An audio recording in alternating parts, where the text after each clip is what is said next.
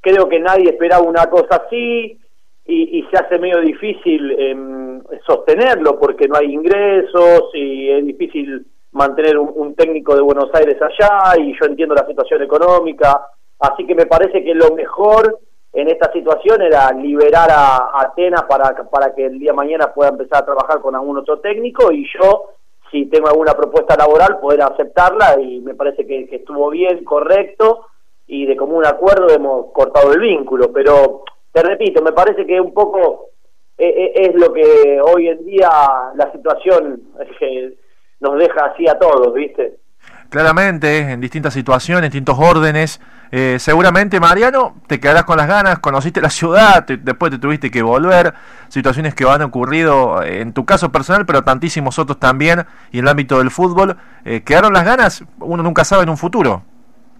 No, a mí la verdad me encantó Río Cuarto, me trataron muy bien, la gente de Atenas me trató excelente, los chicos estaban muy predispuestos para el proyecto, yo fui con un proyecto a, que se hablaba a, dos años, pero bueno, eh, eh, entiendo también que mm, el momento que, estamos pasando, no solamente en el rubro fútbol, sino en todo, eh, hay una incertidumbre importante y bueno, nosotros no podemos escapar de eso y hablé con los dirigentes, ellos me, me comunicaron sus inquietudes, que no podían sostener algo sin jugar y es más que entendible, y yo le planteé también mi idea de, que si obviamente me llamaba a un club, eh, pues tener la libertad por lo menos de escucharlos. Así que me parece que ambas partes hemos actuado muy bien y lo que decías vos, me encantó Río Cuarto, me trataron muy bien y ojalá que el día de mañana pueda volver a ir y, yo encantado de la vida de ser técnico de, Atenas.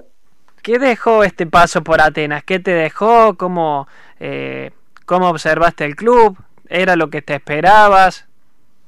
Mira, la verdad, eh, me, mucho más de lo que me esperaba, porque me encontré con gente que tiene muchas ganas de trabajar, con gente que tiene ganas de salir adelante, eh, un club importante, eh, con, jugadores que también me, me, me, habían comunicado que tenían muchas ganas de crecer.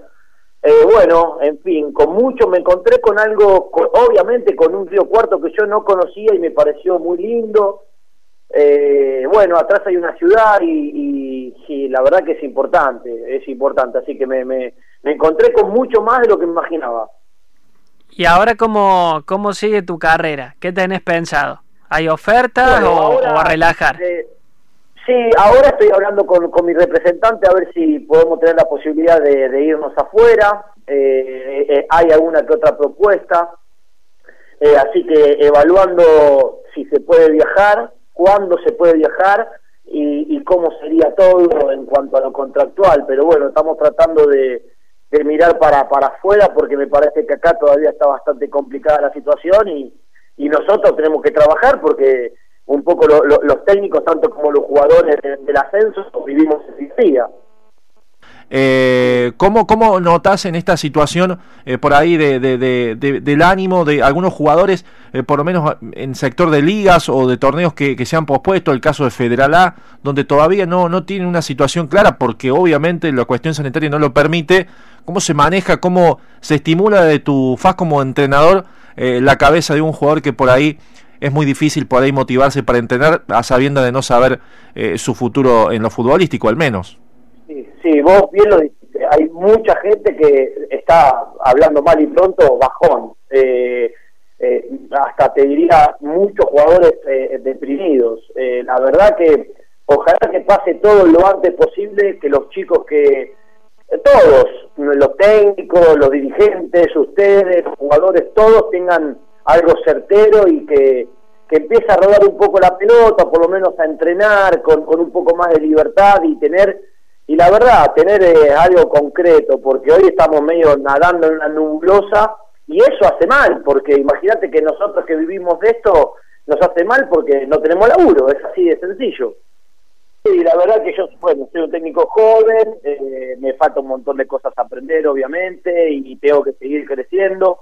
Eh, me quedo con, con, la mejor imagen de Atenas, la verdad, me, quedo con una, con una muy buena imagen de la ciudad en general, eh, ahí bueno, eh, espero que pronto pase todo esto para el bien de todos y si hay alguna posibilidad de volver, voy a ser el primero en decir que sí porque me queda una espina eh, y me gustaría trabajar en Atenas y la verdad que es un equipo que, que tiene las cosas claras y, y, me gusta eso. ¿Qué estilo de entrenador te gusta, Mariano? Y yo soy muy del Cholo Simeone. Eh, a mí me gusta mucho el Cholo Simeone, lo, lo, veo, lo trato de estudiar, eh, cómo, cómo plantea los partidos, eh, la intensidad que le mete. Soy, soy de, de esa generación, digamos. Después, obviamente, hay un montón de cosas de otros técnicos que, que me gusta mucho, pero si tengo uno en mi cabeza y que veo y que estudio es al Cholo.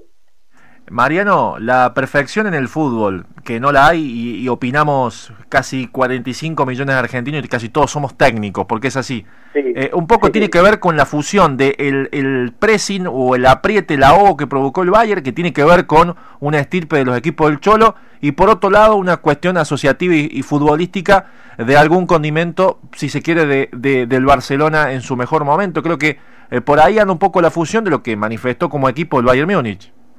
Sí, hubo una fusión terrible, una relación entre eso que vos decís, la parte física, la parte eh, futbolística, la, eh, la, verdad técnica de cada jugador. Bueno, es, es, fueron esos días que los jugadores se levantan y, y dan todo, dan todo, absolutamente todo, me parece que se vio reflejado en ese partido. Y, y sinceramente, a lo mejor en el fútbol, la perfección es muy difícil de llevar a cabo, muy difícil. Muy, sí, sí. Porque la pelota te puede picar mal, porque hay viento, porque el jugador se levantó medio medio y no pudo resolver bien. Bueno, infinidad de cosas que claramente eh, hace muy difícil que el fútbol sea perfecto. Pero me parece que en el partido que vos nombrás, que yo tuve la posibilidad de verlo, se, dio un partido casi perfecto y esa intensidad que, que le metió el equipo me parece que es muy del cholo también.